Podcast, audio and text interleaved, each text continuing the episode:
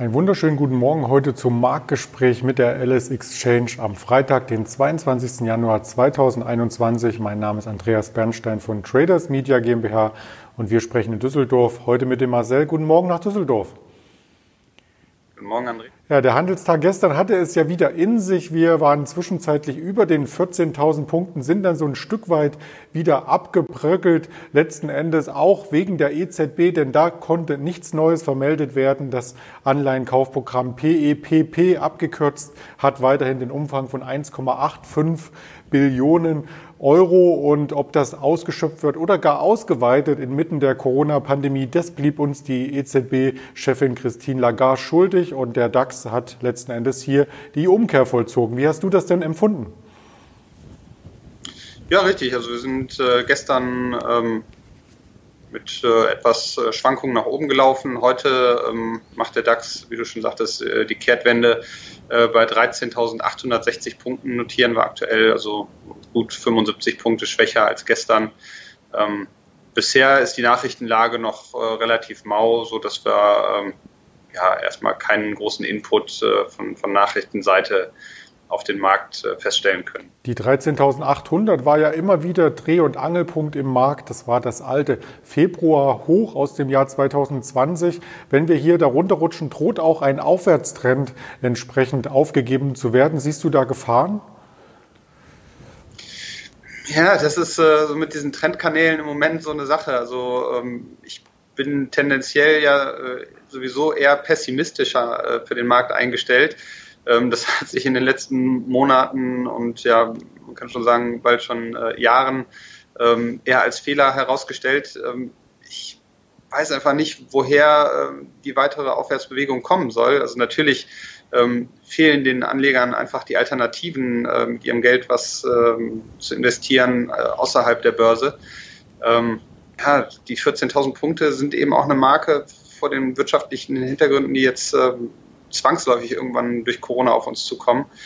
Ähm, da ist halt schon viel, viel eingepreist und ähm, die Unternehmensgewinne sind zwar noch alle in Ordnung, aber ähm, irgendwann muss da auch mal ein Knick kommen, zumindest in den Corona-sensitiven Branchen und eben auch den, den Millionen von Arbeitnehmern, die von dieser Pandemie und den, den ständigen Lockdowns äh, betroffen sind. Und dass ähm, wir da immer noch bei um die 14.000 notieren oder auch in Amerika ähm, ständig neue All-Time-Highs sehen, ähm, ist für mich so ein bisschen schwer zu fassen, aber die Anleger, die im Moment investiert sind, ähm, liegen nach wie vor auf der richtigen Seite und äh, ich drücke Ihnen natürlich allen die Daumen, aber ähm, ich bin vorsichtig im Moment.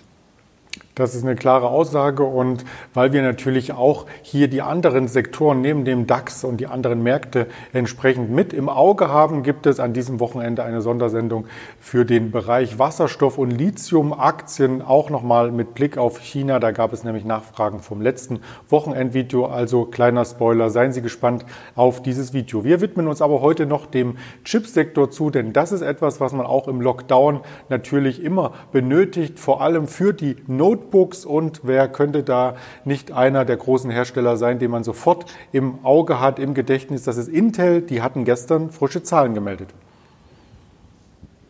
Ja, Intel ähm, ist äh, natürlich ein, ein, Profiteur von der Corona-Krise. Die Home-Arbeitsplätze werden äh, massenweise eingerichtet zur Verfügung gestellt. Dafür werden äh, Computer und Notebooks ähm, gebraucht in äh, horrenden Stückzahlen.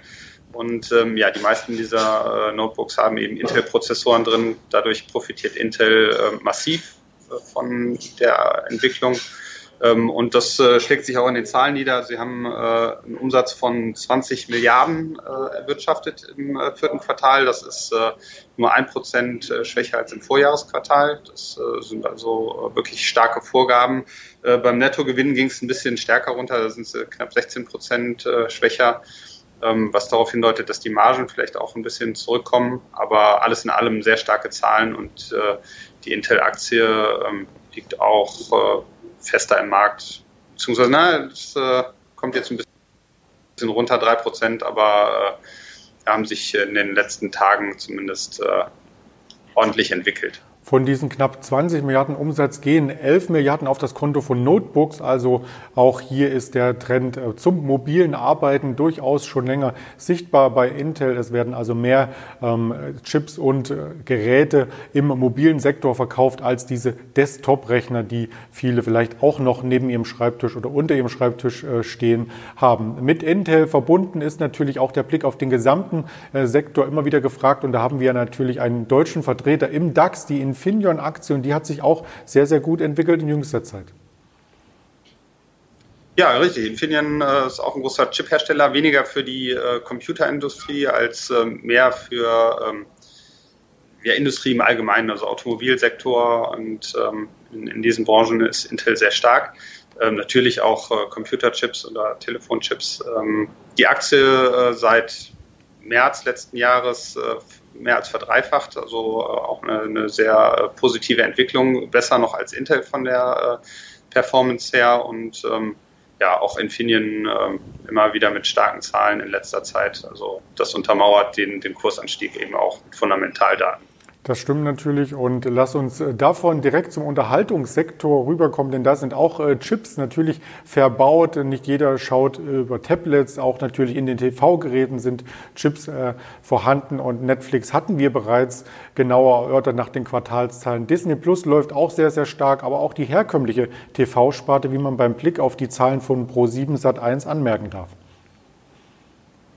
Ja, richtig. Pro7 äh, Sat1 kam äh, gestern ebenfalls mit Zahlen. Ähm, die hatten ja letztes Jahr, Ende letzten Jahres, ähm, ihre Prognose erstmal gekappt. Ähm, diese gekappte Prognose haben sie jetzt deutlich übertroffen, weil das äh, vierte Quartal außerordentlich stark war. Ähm, das Werbegeschäft ist stark angezogen und äh, ja, der Unterhaltungssektor allgemein äh, auch wieder in Phasen äh, von Lockdowns ähm, zieht natürlich an, weil die Leute ähm, ja, keine großen Alternativen haben, mit ihrer Freizeit äh, außerhalb des Hauses was anzufangen. Und dann äh, steigen sie natürlich äh, oftmals vor die Glotze und ja, schauen sich Content von Pro7 und den, den anderen ähm, TV-Anbietern Netflix und Co. an. Und ähm, das lässt die Abonnementenzahlen ähm, stark steigen. Also Pro7 ist ja mit Join auch in den, ins Bezahlfernsehen eingestiegen und ähm, ja, auch die, die Werbeerlöse durch mehr Zuschauer können äh, dann anziehen und das hat sich in den Pro7-Zahlen äh, stark niedergeschlagen.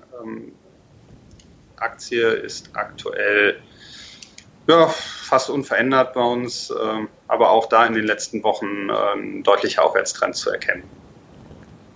Das sehen auch einige Analysten so direkt auf. Die Quartalszahlen gab es mehrere neue Einschätzungen. Unter anderem hat JP Morgan jetzt die Aktie als Key Pick eingeordnet. Also auch das kannte ich vorher noch nicht, aber sehr, sehr interessant und ebenfalls ein Jahreshoch in der Aktie. Das sollte man auch honorieren.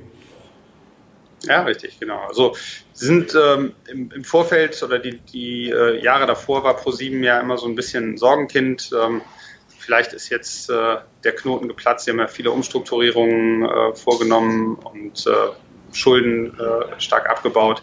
Also vielleicht ist das jetzt so die, die Trendwende, die man äh, lange erhofft hat als ProSieben-Aktionär. Auf Pro7 Sat1 sind wir noch nicht äh, gestreamt, aber auf den Kanälen Instagram, Facebook, Twitter, YouTube und als Hörvariante Spotify, Deezer und Apple Podcast kann man diese Morgenformate und weitere Informationen natürlich entsprechend hören. Ganz lieben Dank an dich, Marcel, für diesen Input und schon einmal einen ruhigen Wochenausklang. Sehr gerne, das wünsche ich auch. Dankeschön.